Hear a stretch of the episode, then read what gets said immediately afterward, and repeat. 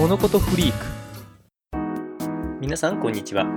この番組は私が好きなものことを紹介するポッドキャストです。いやさっきまであの今日発売の月刊ヒーローズを読んでたんですけどあのクーガがですね数ヶ月ぶりにめちゃくちゃ面白くなってですね最近ペガサスが出てきた単行本で言うと4巻あたりがちょっと正直うーん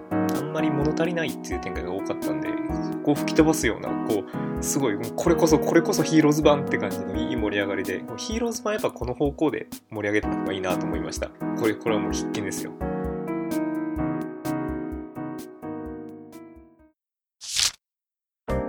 今週のテーマは徳山大五郎を誰が殺したか中盤戦。でちょうど番組的に半分を過ぎてもう多分12話完結だと思うんでその7話まで来たんでその振り返りというか。いや思ったより面白かったっていうのが個人的な感想でもっとあれな感じになるかなと思ってたんですけどいや十分面白いというかでも結構こうカリカリした展開まあちょっとね人が殺されたのを探していく話なんでちょっと番組放送前に出たこうブラックジョークで笑えるっていう展開が意外となくて案外シリアスなまんま結構重くなんか嫌な感じの展開が多いなっていうのが予想外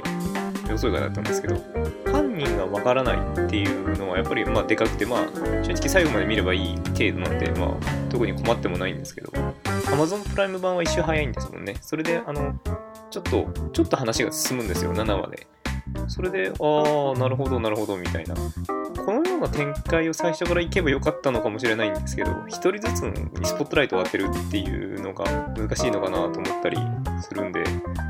あとあれですね、あの、菅井様はちょっと演技力が微妙にないですよね。これ言っちゃ悪いかもしれないですけど、ちょっとそれがちょっと面白いですよね。やっぱりデリカが可愛いというか何やってんだあいつっていうのが多いのと、やっぱ長浜ねるがすげえいい。長浜ねるのキャラがいいっつうのをこの前個別握手会で本人に伝えてきました。っていうのはやっぱりもうみんな、今これ終盤戦なんで今から言ってもまだ全然追いつけると思うんでみんなで見ましょう。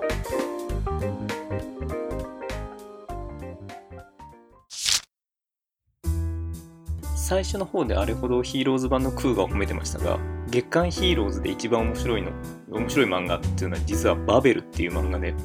これもいろんな有名人そっくりさんが出てくる。いや、まあ、サスペンスなんですけどめっちゃ面白いんでこれが一番おすすめです。みんなも読んでみて。また次回。